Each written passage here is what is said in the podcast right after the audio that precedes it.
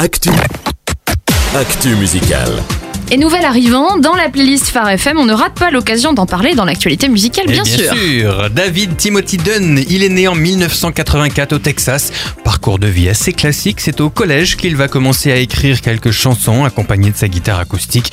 Il va enregistrer son premier album en 2009, juste avant de partir pour un voyage humanitaire d'un an. On peut signaler aussi son apparition à la deuxième saison de l'émission The Voice aux États-Unis. Alors qu'est-ce qui fait qu'on le découvre seulement cette année, Jonathan? Très bonne question, Sandrine. En fait, c'est assez récent qu'il est signé par un label. En 2014, chez Beck Recordings, son premier album chez eux n'a pas eu énormément de promotion, si ce n'est un titre, Today is Beautiful, qui a été programmé dans quelques radios. Cela dit, si jamais vous aimez ce qu'il fait, ce premier album, Crystal, mérite vraiment un coup d'œil. Alors parlons de ce nouvel album, ça s'appelle Yellow Balloons. Pourquoi ce nom? Encore une question très pertinente, décidément, ce matin. Alors, Des fois, ça arrive. Cet album vient après une tragédie familiale. Un dicton américain dit Si vous voyez flotter dans le ciel un ballon jaune, dites une prière, quelque part, une famille pleure un être aimé. Le ballon jaune est le symbole d'un espoir qui flotte sans effort au-dessus d'un immense gouffre. Alors qu'il était allé rendre visite à sa sœur et ses deux nièces, sa sœur met la plus jeune de ses nièces à la sieste et elle ne se réveillera jamais. Elle avait deux ans.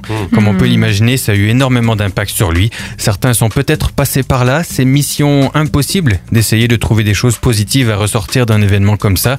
Très difficile euh, déjà de pas en vouloir à Dieu et puis ensuite de se dire qu'il est en contrôle de toute euh, chose. Oui, en tout cas, c'est le dire, c'est une chose. Le penser profondément, ça, c'est vraiment une autre, une autre chose. C'est hein. tellement vrai. En tout cas, euh, toute une période de reconstruction va commencer dans la famille et pièce par pièce, il va voir Dieu, le divin architecte, à l'œuvre. C'est ce que raconte l'album. Il dira à son propos, juste au moment où on pense qu'il n'y a plus de plus d'espoir, pardon, le nuage part et le- à travers le brouillard, nous voyons un rappel rempli d'hélium que Dieu est à l'œuvre en toutes choses, dansant dans le ciel sur un invisible chemin. Il y a un ballon jaune. Bah c'est beau ça. Et le titre Vacation est une belle respiration en tout cas.